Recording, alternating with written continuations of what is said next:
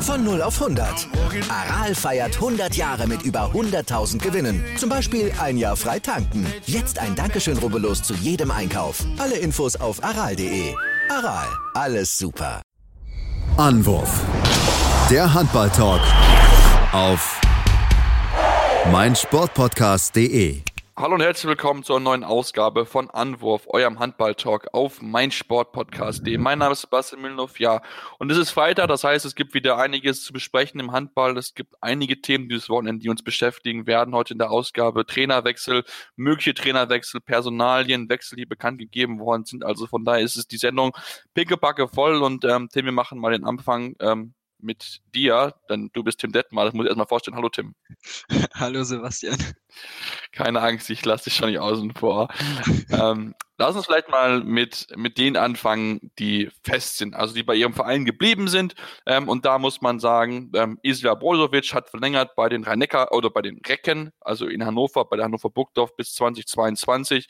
Ähm, hat mich jetzt nicht überrascht. Ähm, ich denke, dass du da gerade mit Peffenhoff, das funktioniert wirklich sehr, sehr gut. Ja, richtig. Ähm, hat, hat, mich auch überhaupt nicht überrascht. Das ist definitiv äh, die richtige Entscheidung, wie ich finde. Äh, du hast gesagt, dass du mit ähm, Pevnov hat sich jetzt etabliert in Hannover. Die beiden, ähm, ja, ergänzen sich eigentlich perfekt, ähm, sind durchaus auch ähnliche Spielertypen, beide bullige Kreisläufer und ähm, ja, bringen äh, beständig ihre Leistungen und von daher, ja, wie gesagt, es hat mich jetzt auch nicht verwundert, dass ähm, ja, dass Brozovic hier verlängert wird. Ähm, er ist für das System sehr wichtig. Ähm, er kann sowohl in der Abwehr wirklich einen zentralen Part spielen als auch im Angriff. Und von daher, ähm, ja, und die Zeit bisher war ja auch wirklich sehr erfolgreich, unter anderem mit dem Final Four äh, im DHB-Pokal und auch dem Viertelfinale-Einzug im EHF Cup. Also von daher, ja, ähm, wichtige Entscheidung auf, für beide Seiten, wie ich finde denke ich auch. Wie gesagt, das klappt zwischen den, zwischen den beiden sehr, sehr gut. Ist ein gutes Duo, ist auch eine wichtige Rolle dann in der Abwehr auch immer wieder mit dabei. Deswegen denke ich, da macht man keine großen Fehler auf Seiten von Hannover. Ähm, wenn wir jetzt weiter gucken und uns ja, ja, mit den anderen Teams beschäftigen, mit den anderen Personalien, dann kommen wir dann ganz schnell zu der nächsten. Manuel Speth verlässt den TVB Stuttgart am Ende des Jahres, ähm, wird nicht verlängert, entsprechend der Vertrag, äh, vielleicht ein bisschen absehbar, weil auch Manuel Speth nicht mehr der Jüngste ist.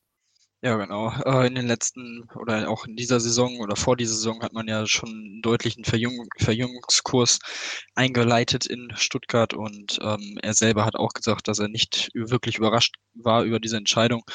Ähm, ja, wie es für ihn jetzt weitergeht, wird man dann sehen. Ähm, ist er auch selber noch nicht ganz sicher, ob er jetzt noch weiter Handball spielen wird oder sich dann aufs Berufsleben konzentrieren wird und ja, mehr Zeit für die Familie dann haben wird.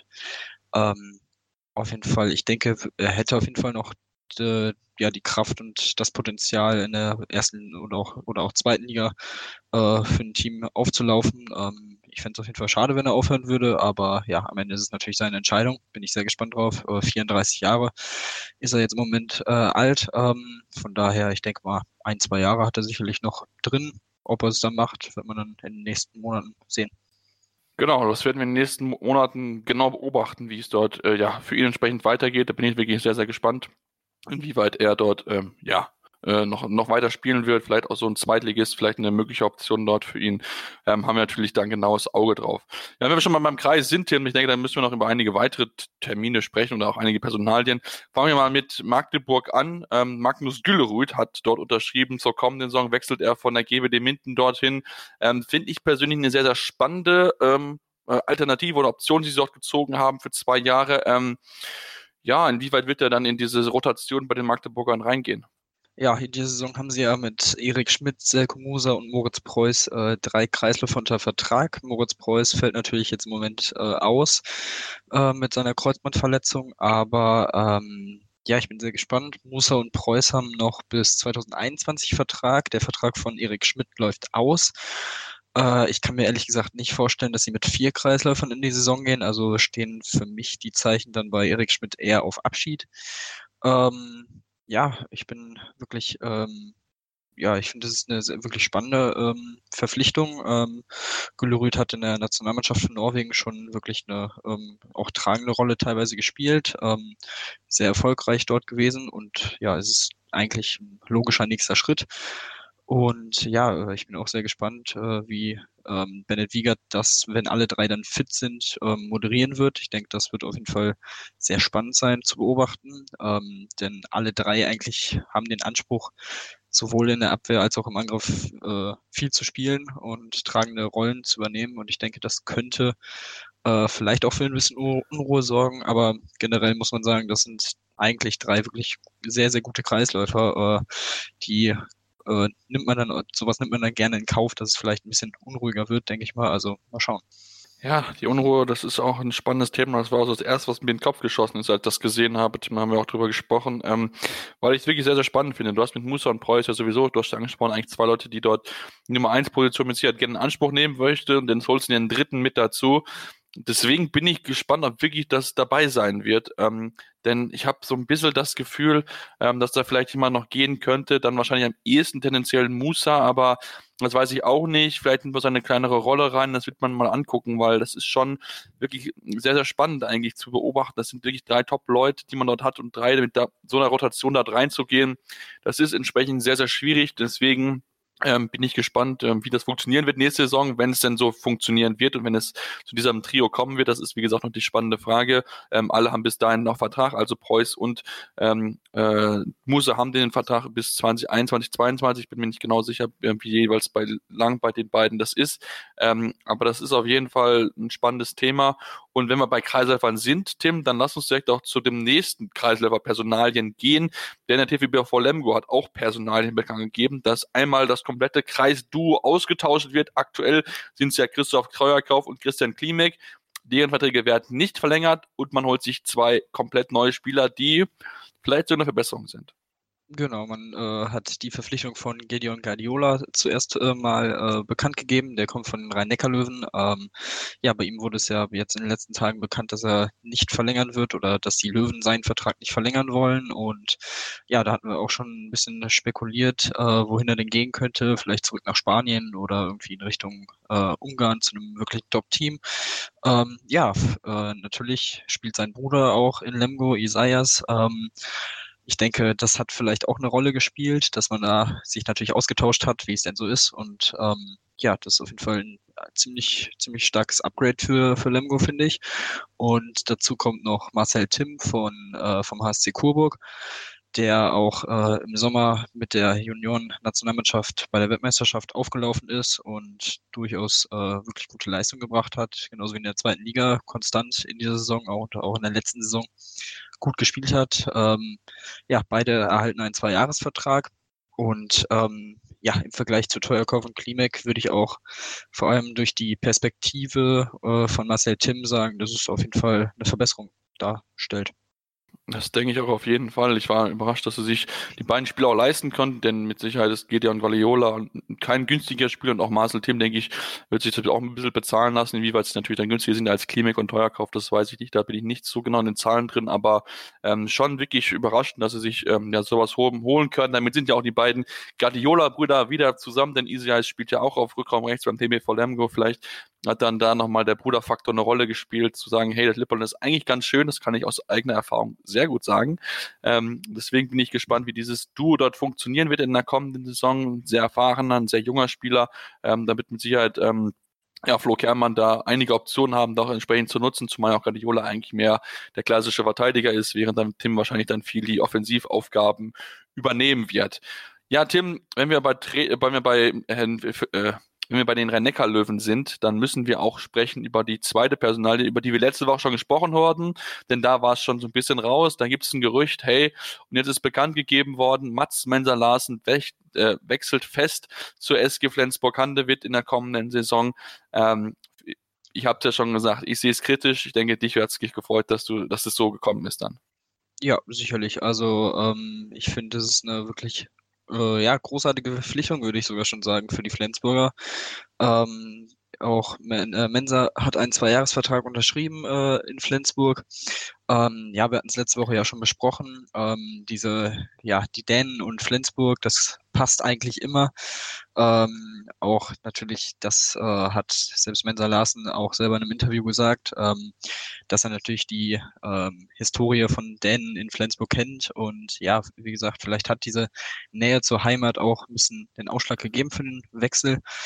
Ähm, ja, wie gesagt, er ist auch ein, er ist ein vielseitiger Spieler. Er hat auf jeden Fall noch Potenzial. Also ich sehe ähm, vor allem was die Konstanz angeht, auch in großen Spielen, bei ihm noch mehr Potenzial, die Mike Machulla durchaus, äh, wo ich Mike Machulla zutraue, das aus ihm rauskitzeln zu können. Und ähm, ja, wie gesagt, ähm, für Simon Jepson wird das definitiv jetzt eng. Sein Vertrag läuft ja aus. Äh, ich bin, ich habe schon mehrmals gesagt, kein großer Fan von seinen Leistungen äh, in den letzten jetzt anderthalb Jahren.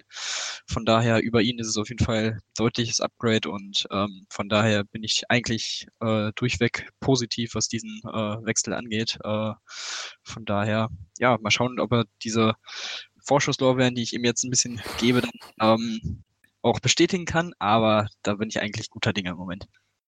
Ja, gut, äh, ich habe es ja schon letzte Woche anklingen lassen. Ich sehe das Ganze ist um einiges skeptischer, weil halt er vom Spielertyp den ähnelt, was man bisher dann auch hat. Ähm, Gerade dann auch, wenn man jetzt von der wirklich so aussieht, dass er gehen wird, nicht halten wird, denn dann fehlt dir wirklich so der klassische Shooter. Klar, du hast irgendwie noch Michael Joretzki, aber der ist eigentlich auch mehr so ein spielerischer Typ. Das hat man ja auch gesehen in Kielce. Da war er auch eigentlich viel auf Mitte gespielt und gar nicht so viel auf Rückraum links. Ähm, deswegen bin ich da sehr, sehr gespannt, ähm, wie dieses Trio dann funktionieren wird, denn Jurecki hatte noch bis 2021 Vertrag. Ähm, das heißt, ein Jahr wird es dann dieses Trio da mit Mensa Larsen, mit Gottfriedson, der eigentlich auch mehr Rückraum links ist und dann auch entsprechend Mats Mensa Larsen geben. Und da bin ich wirklich sehr gespannt auf, wie dieses ganze Duo funktionieren wird. Ich bin da wirklich sehr, sehr skeptisch, weil so der klassische Shooter vielleicht fehlt, um dann auch gerade mal ein bisschen was anderes der Abwehr da hinzustellen. Ähm, aber ich lasse mich auch gerne überraschen und überzeugen, dass es besser funktioniert. Ähm, ich bin da wirklich sehr, sehr gespannt drauf. Ja, Tim, wir haben jetzt schon viel über Personalien gesprochen und ähm, dann lass uns vielleicht noch zu ein, zwei Personalien bekommen, bevor wir uns dann nicht mit den Spielen beschäftigen, die ja gewesen sind. Ähm, beziehungsweise, wenn wir bei den Löwen sind, lass uns noch kurz über das EF-Pokal sprechen. Ähm, Löwen sind weiter, wenig überraschend, haben sie im ersten Spiel schwer getan, aber das zweite Spiel, ähm, da haben sie dann keine, ja, nichts, nichts anbrennen lassen, kann ich mal sagen. Ja, genau. Sie haben nichts anbrennen lassen. Ähm, wir hatten es in unserer kleinen Vorschau schon gesagt. Ähm, wir sehen eigentlich, ja, eigentlich alle deutschen Clubs als deutliche Favoriten an und es wäre schon ziemliche Überraschung, wenn da jemand stolpert. Ähm, ja, die Löwen äh, ohne jetzt die größten Probleme eigentlich relativ souverän sich durchgesetzt. Ähm, du hast es angesprochen, in Minsk äh, mit vier Toren gewonnen und jetzt zu Hause dann entspannt mit zwölf Toren den Sieg eingefahren und von daher konnte man sich dementsprechend durchsetzen, ist jetzt in der Gruppenphase, das war das erste Ziel und ähm, man muss ja sagen, bei den äh, anderen deutschen Mannschaften sieht es ja vor den Rückspielen auch relativ gut aus. Melsung mit vier Toren gewonnen, die Füchse mit sieben Toren gewonnen und Magdeburg mit zwölf Toren. Also ja, das Einzige, wo ich mir vorstellen könnte, dass es vielleicht ein bisschen knapper wird, ist Melsung, dadurch, dass sie jetzt halt das Auswärtsspiel jetzt im Rückspiel haben. Aber ansonsten dürfte das eigentlich kein, kein Problem werden, so wie wir es auch äh, vorher gesehen haben. Genau, einmal noch um die Ergebnisse zu nennen, für diejenigen, die es nicht mitbekommen haben. Rhein Löwen gewinnt in Minz mit 32 zu 28 und daheim mit 29 zu 17 gegen Minz. Deswegen sind sie entsprechend schon die Runde weiter. Wie die anderen deutschen Teams jetzt am Wochenende der darum spielen wie gesagt, auch mit vier Toren gewonnen, 32 zu 28, also damit das exakt selbe Ergebnis, wie auch die Löwen gewonnen haben. Dem von der Champions, äh, von dem EF-Pokal, europäischer Wettbewerb jetzt in die zweite Liga, denn dort wurde auch zwei Personalien noch bekannt gegeben. Denn bevor wir uns dann die dritte aufsparen, äh, Trainerpersonal Personalie für die zweite Hälfte. Ähm, und zwar haben sowohl der TuSim Essen als auch der ASV Hamm Westfalen seine Trainerproblematik gelöst, in Anführungsstrichen, denn sie kriegen ja beide zur kommenden Saison einen neuen Trainer und haben jetzt entsprechend vorgestellt, ja, wer ist denn der, wer ist denn der Ersatz? Genau, äh, fangen wir in Essen an, nachdem ja vor ein paar Wochen bekannt gegeben worden ist, dass Jaron Sievert äh, nach Berlin wechselt nach dieser Saison, ähm, haben die Essener von der Margaretenhöhe äh, Jamal Naji von der von Bayer Dormagen ähm, bekannt gegeben als neuen Trainer. Er ist im Moment A-Jugendtrainer in Dormagen und ähm, ja, ist jetzt äh, bekannt gegeben worden, wie gesagt. Und ähm, ja, sehr interessant auf jeden Fall. Ähm, sie bezeichnen ihn als absoluten Wunschkandidaten. Ähm, dadurch, dass er ja in der äh, Gegend, sage ich jetzt mal, auch tätig ist, kennt man ihn sicherlich auch äh, aus direkten Duellen mit der A-Jugend von Dormagen und von daher da in Dormagen wird auch dieser Abschied natürlich bedauert. Ähm, ich kann mir vorstellen, dass man vielleicht auch im Hinterkopf hatte, dass er dann irgendwie in ein paar Jahren die ähm, die erste Mannschaft von Bayer Dormagen übernehmen könnte. Ähm, ja, dem ist jetzt nicht so. Ähm, kommen wir weiter nach Hamm. Der ASV Hamm hat jetzt äh, den dann ehemaligen Trainer von TuS Ferndorf äh, als neuen Trainer bekannt gegeben. Michael Lerscht wird dann nach dem Saisonende nach Hamm wechseln und ja, auch das ähm, finde ich eine sehr gute Wahl. Er hat in Ferndorf ähm, ja eine sehr, sehr gute Leistung gebracht. Er hat das äh, Team im Sommer 2015 übernommen, den Klassenerhalt in der zweiten Liga geschafft, dann, nachdem man dann abgestiegen ist in die dritte Liga, hat er sie wieder zurückgeführt und jetzt auch wirklich äh, gut etabliert in der Liga. Und ja, wir haben vorhin schon mal über den nächsten Schritt gesprochen bei Güllerrüd und das sehe ich bei ihm jetzt auch so. Ähm, ja, für beide Trainer natürlich jetzt spannend zu beobachten, wie die Teams sich so weiter äh, entwickeln während der Saison. Beide stehen ja jetzt nicht ganz so schlecht da und vielleicht ja, sind sie dann ja nächstes Jahr auch Erstligatrainer. Ja, mal gucken. Ich bin da, ich bin da wirklich sehr gespannt ob das funktionieren wird. Die Essener träumen sich auch davon, mal wieder zurückzukommen in die erste Bundesliga und da haben möchte ja schon seit Jahren eigentlich mal wieder hoch. Äh, mal gucken, ob das dann helfen wird. Ich finde Michael echt gut. Ähm, ich habe ihn ja auch mal äh, sehen dürfen, mit ihm auch sprechen dürfen. Damals, als ich Kommentator den Balding gewesen bin, in der zweiten Liga, echt, äh, echt sehr sympathisch. Da hat man wirklich gemerkt, dass da echt was zusammenweg hat, hat wirklich gute Arbeit geleistet. War für mich das letztes Jahr das große Überraschungsteam in der zweiten Liga, wie gut sie sich präsentieren konnten. Damit habe ich so vorher nicht gerechnet, auch wenn es in einer Rückrunde ein bisschen schwächelnder war, aber trotzdem eine starke Mannschaft gezeigt, so starke Leistung. Und äh, Naji, da bin ich sehr gespannt, ist so ein bisschen ja, ähm, wie auch ähm, ja, Jaron Siebert, ein sehr junger Trainer, der dort dazu kommt, 33 Jahre alt, das darf man nicht vergessen.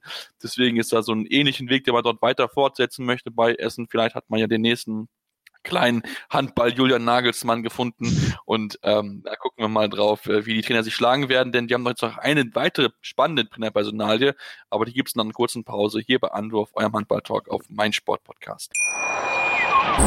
Wieder live von Ihrem Toyota-Partner mit diesem Leasing-Auftakt. Der neue Toyota Jahreshybrid. Ab 179 Euro im Monat. Ohne Anzahlung. Seine Sicherheitsassistenten laufen mit. Und ja, ab ins Netz mit voller Konnektivität. Auch am Start die Toyota Team Deutschland Sondermodelle. Ohne Anzahlung geht's in die nächste Runde. Jetzt los sprinten zu Ihrem Toyota-Partner.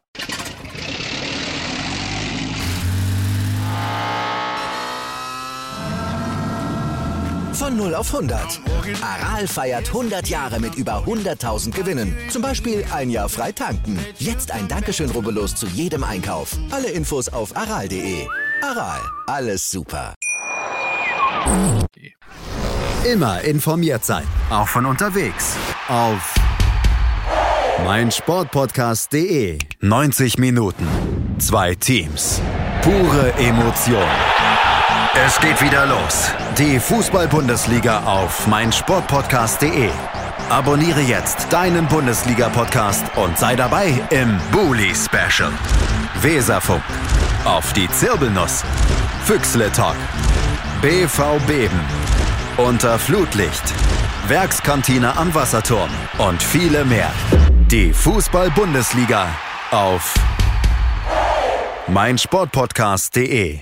Und wir sind wieder zurück bei Anwurf, eurem Handball-Talk auf meinsportpodcast.de. Ja, wir haben jetzt schon sehr, sehr viele Personalien besprochen, die, die jetzt bekannt gegeben worden sind in den vergangenen Tagen und kommen jetzt zu der Personalie, wo ich am meisten Kritik äußern würde, Tim. Ich denke, du siehst das wahrscheinlich ähnlich, denn der HCL hat bekannt gegeben, dass sie ab kommenden Saison einen neuen Cheftrainer haben. Das macht Adalstein Eoson, dessen Vertrag läuft auf im Sommer und dann wird ein ehemaliger oder aktueller Spieler der neue Cheftrainer mit Michael Haas.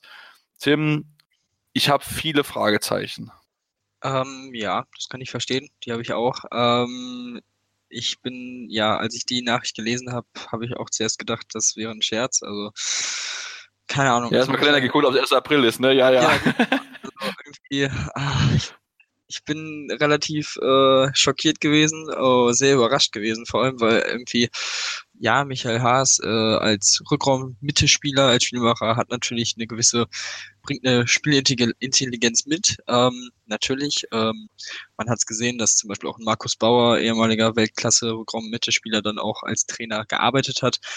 Aber was mich halt einfach nur irgendwie ja ein bisschen fragend daherkommen lässt, ist, dass es einfach ja direkt nach dem Karriereende direkt der Cheftrainer des dann alten, irgendwie, aber nicht alten Teams wird. Ähm, das finde ich halt irgendwie sehr fragwürdig, die Entscheidung. Und ich verstehe auch nicht so ganz, warum man sich jetzt von Aofson trennen will, weil allzu schlecht lief es jetzt in den letzten Jahren nicht. Ja, es war sicher, äh, die Erwartungen waren vielleicht höher, dass man schneller in Richtung auch Europa dann sich langsam entwickelt. Ähm, aber ich finde, AFSON hat bisher eigentlich ganz gute Arbeit gemacht, hat es eigentlich auch relativ ruhig zustande gebracht. Im Moment ist man Zwölfter, auch das ist okay. Ähm, ja, ich weiß nicht. Und jetzt mit Haas einen Trainer Novizen dann sich zu holen bzw. einzustellen, ist, finde ich, einfach fragwürdig. Ja, das finde ich auch sehr, sehr fragwürdig. Ähm, ich kann nur, wen das interessiert, auf jeden Fall empfehlen, mal den Lokalsportcast von den Kollegen der Erlanger Zeitung sich anzuhören. Dort war René Selke, der Geschäftsführer, zu Gast und hat das versucht, mal ein bisschen zu erklären. Ich fand es sehr bemerkenswert, allein schon die ersten sieben Minuten mir anzuhören, ähm, was er dort gesagt hat. Das fand ich wirklich sehr, sehr spannend. Ähm, er hat als großen Vorteil aufgeführt, dass äh, Michael Haas den Verein kennt, die Mannschaft kennt und so und auch als Respektperson gilt ist auch richtig. Ich denke, das ist vom Vorteil, wenn man den Verein kennt, dann muss man die nicht an die Leute dran gewöhnen. Aber das große Thema ist halt, klar, er kennt die Mannschaft, aber aktuell ist es ein komplett anderes Verhältnis, als es dann in, in sieben Monaten sein wird. Und das finde ich, das ist ein absolutes Bürde, ein Risiko, dass du damit eingehst. Du machst damit einen Fass auf, was du eigentlich nicht brauchen musst, meiner Meinung nach, Tim. Ja, das stimmt. Ähm, ja, wie gesagt, es ist einfach, ähm, ich hätte es verstanden, wenn man jetzt gesagt hätte, man gibt Aoson irgendwie noch mal ein Jahr einen Vertrag oder meinetwegen auch zwei und installiert Haas als Co-Trainer. Dann kann er diese Funktion reinwachsen, ähm, sich ein bisschen quasi von der Mannschaft distanzieren im Sinne von äh, als Autoritätsperson sich etablieren. Aber jetzt direkt dann als Cheftrainer direkt da reinzuwechseln, finde ich einfach irgendwie ein bisschen zu schnell. Also entweder irgendwie ein Jahr Pause, quasi gar nichts in Richtung Handball und Erlangen zu machen, ähm, hätte ich dann deutlich besser gefunden oder eben diese Co-Trainer-Situation. Aber so finde ich das einfach, ja, ich weiß nicht. Ich bin so ein bisschen, ich weiß nicht so recht, was ich dazu noch so sagen soll. Also, hm. Ich, ich nehme mir gerne das Wort ab, Tim. Ich sage da noch ein, zwei Worte zu. Und zwar gibt man ihm jetzt ja auch aus Sicht der Erlanger äh, Coaching-Erfahrung, so kann man es ja nennen, oder bezeichnet sie es zumindest, er möchte jetzt, er sammelt jetzt Erfahrung, ähm, ist aktuell Co-Trainer der A-Jugend-Bundesliga, okay, ähm, und wird dann für ein halbes Jahr, Betonung auf einem halben Jahr, dann der Trainer der U23 sein. Der bisherige Trainer wird dann ein halbes Jahr aussetzen und dann wieder zurückkommen zum Trainer der U23. Also ähm, ja, das kann ich überhaupt nicht verstehen. Ähm, wenn ich wenn ich höre, dann äh, René Selker sagt ja, es gab keine besseren Optionen auf dem Markt als Eofson, dann frage ich mich erstens, warum wechselst du dann?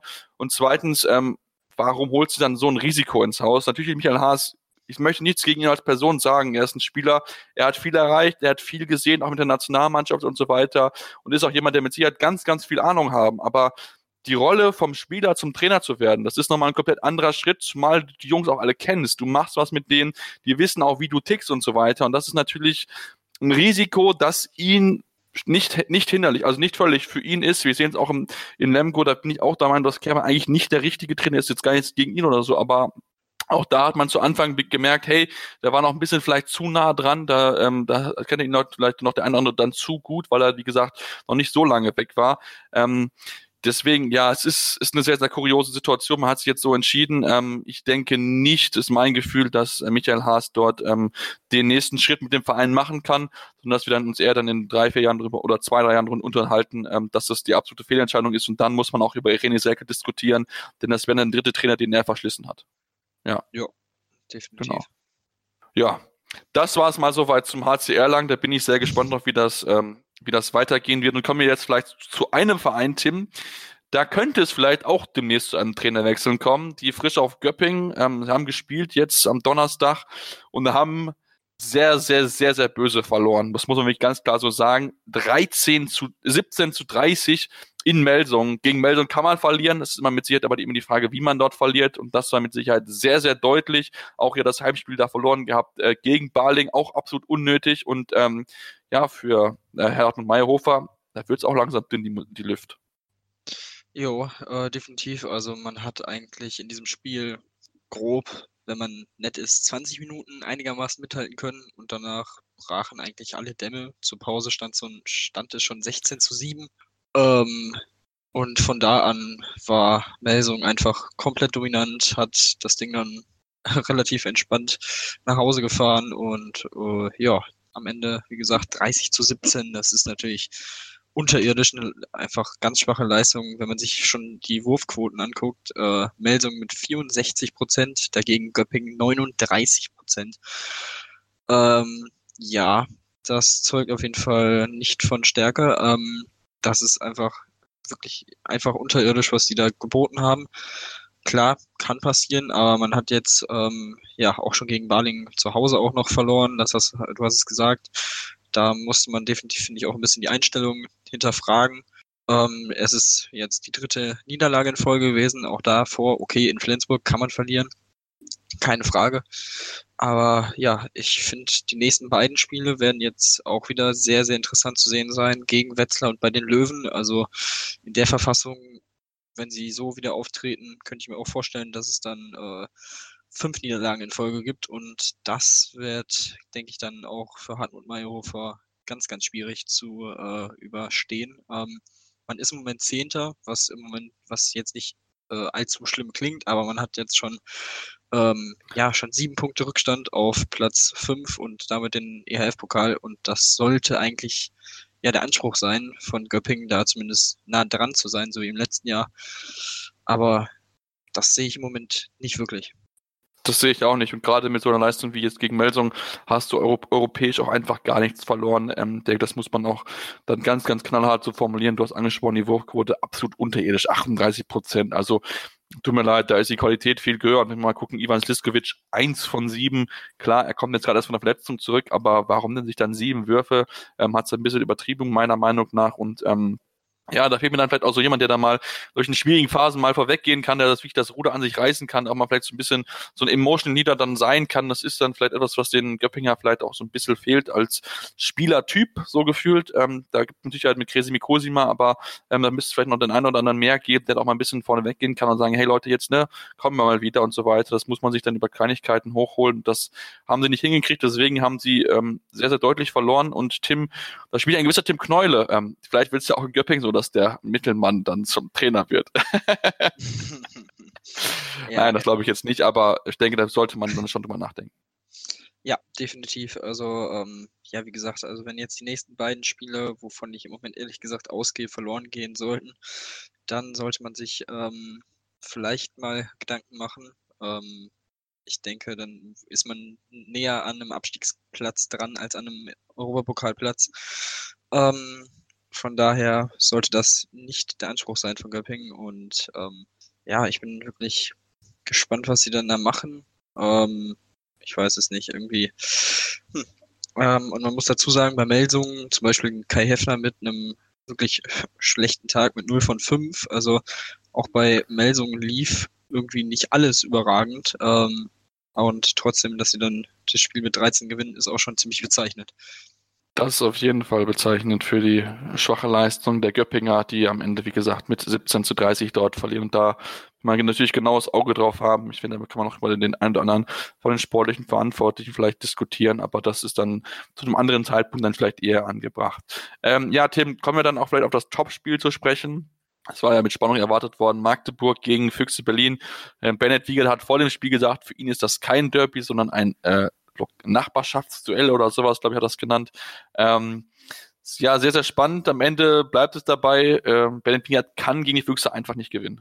Ja, am Ende ein 27 zu 29. Ähm, ja, die Magdeburger scheitern eigentlich an der Mirzo Saviev mit 18 Paraden, 40 Prozent, äh, eine ganz, ganz starke Leistung. Dagegen Janik Green, 7 Paraden, 20 Prozent. Ähm, das war auf jeden Fall ein wirklich großer Faktor in diesem Spiel. Ähm, Ansonsten die Wurfquote bei den Berlinern mit 74 Prozent einfach überragend. Bei Magdeburg 56 Prozent. Sie haben neun Würfe mehr genommen als die Berliner und verlieren am Ende trotzdem mit zwei Toren. Auch das finde ich echt bezeichnend.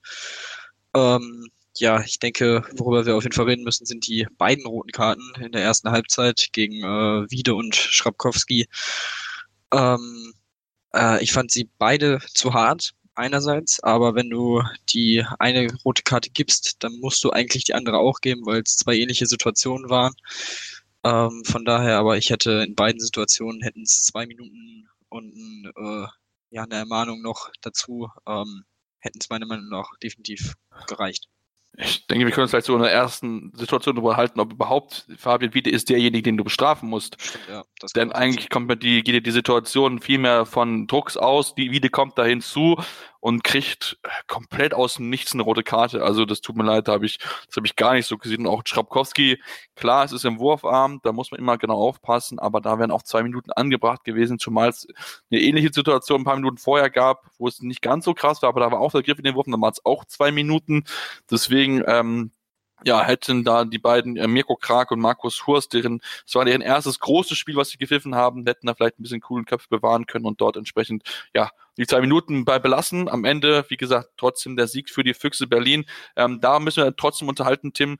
Du hast angesprochen, klar, besseren Torhüter gehabt mit Milo Saljev, 18 Paraden, überragendes Spiel gehabt. Aber wenn du es mal vergleichst, du hast eigentlich elf Paraden mehr als dein Gegenüber und kannst es trotzdem nicht schaffen, noch deutlicher zu gewinnen. Klar, du hast noch neun, neunmal zwei Minuten Zeitstrafen, da müssen wir uns auch drüber unterhalten, aber trotzdem musst du das Spiel eigentlich deutlicher gewinnen.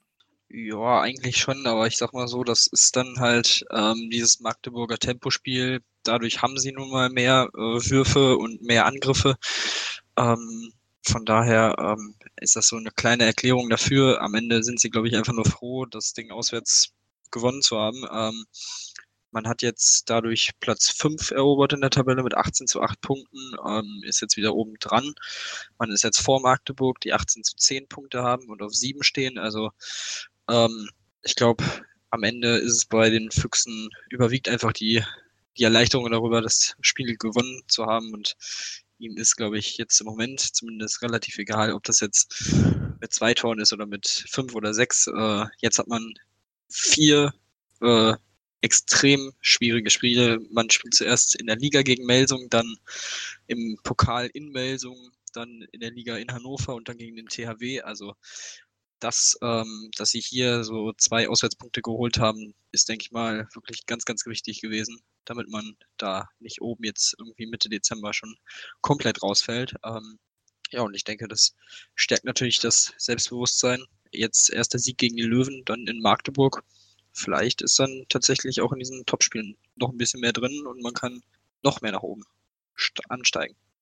Ja, da müssen wir mal gucken, ob es funktionieren wird. Ich bin da wirklich gespannt drauf. Ähm, die Füchse, wie gesagt, so ein bisschen zwei Minuten müssen darauf aufpassen. Das ist mir schon mehrfach aufgefallen. Da sind sie manchmal ein bisschen zu rabiat in ihren Aktionen, kriegen da relativ viel Zeit mit zwei Minuten Zeitstrafen. Gut, wie gesagt, die rote Karte war übertrieben. Ähm, aber auch da technische Fehler im Angriff gab es teilweise. Wenn man guckt, 52 Angriffe, 39 Torwürfe.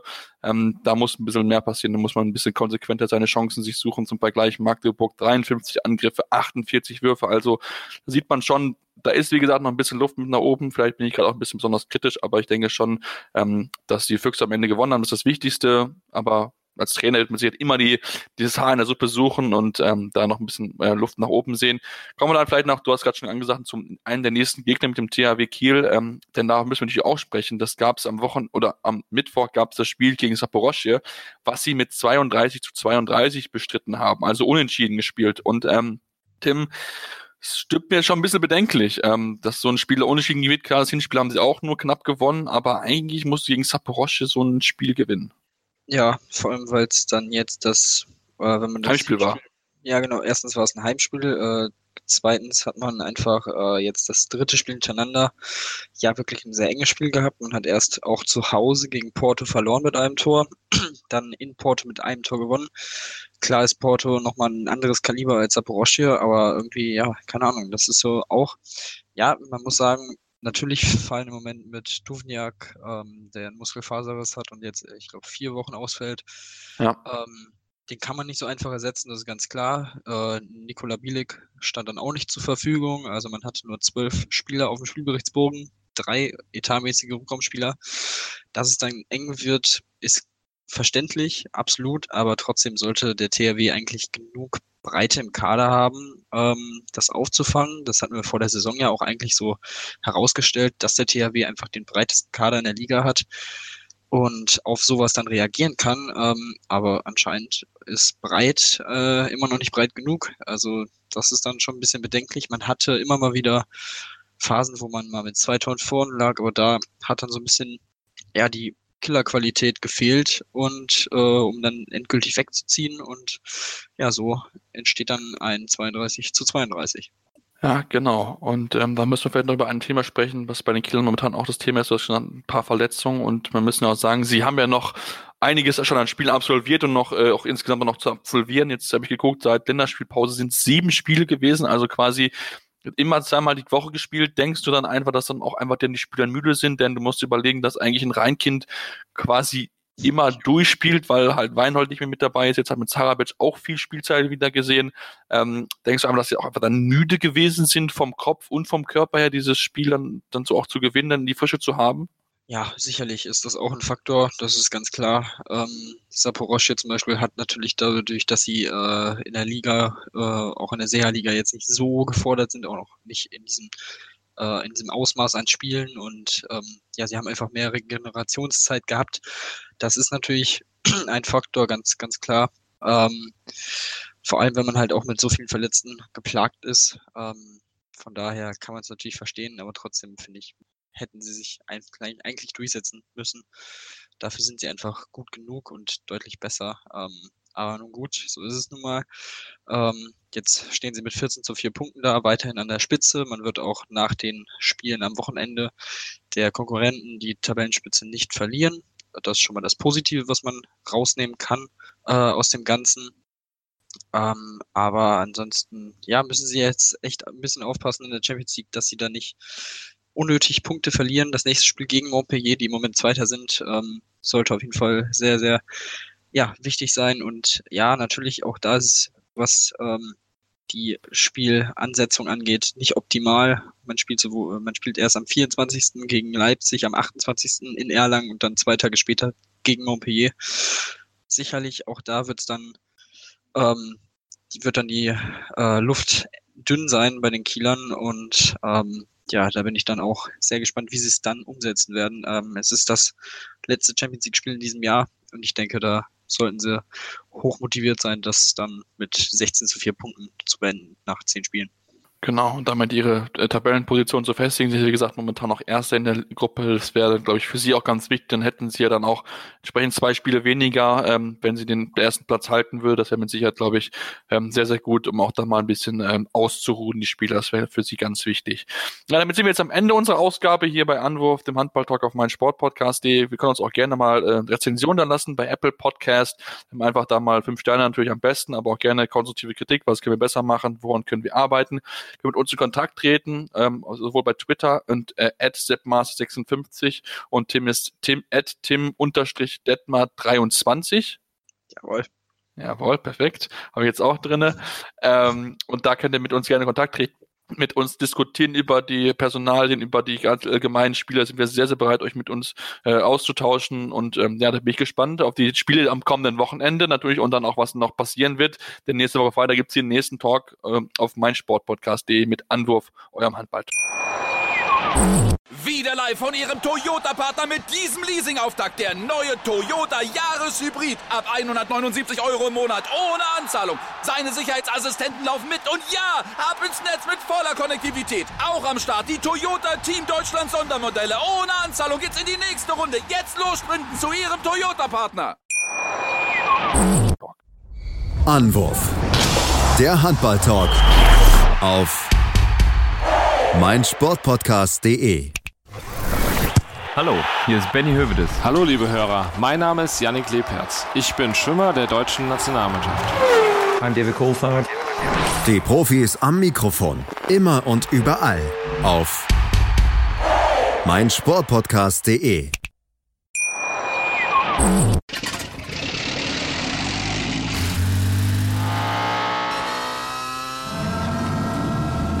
0 auf 100.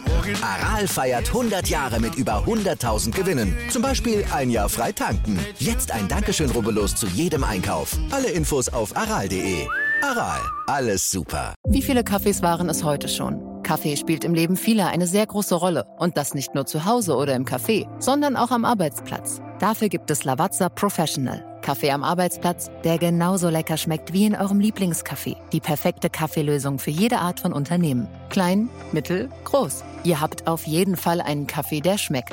Die richtige Motivation für eure Arbeitstage. Alle Infos zu Lavazza Professional findet ihr auf lavazzapro.de mit allen Kaffeelösungen für euer Büro.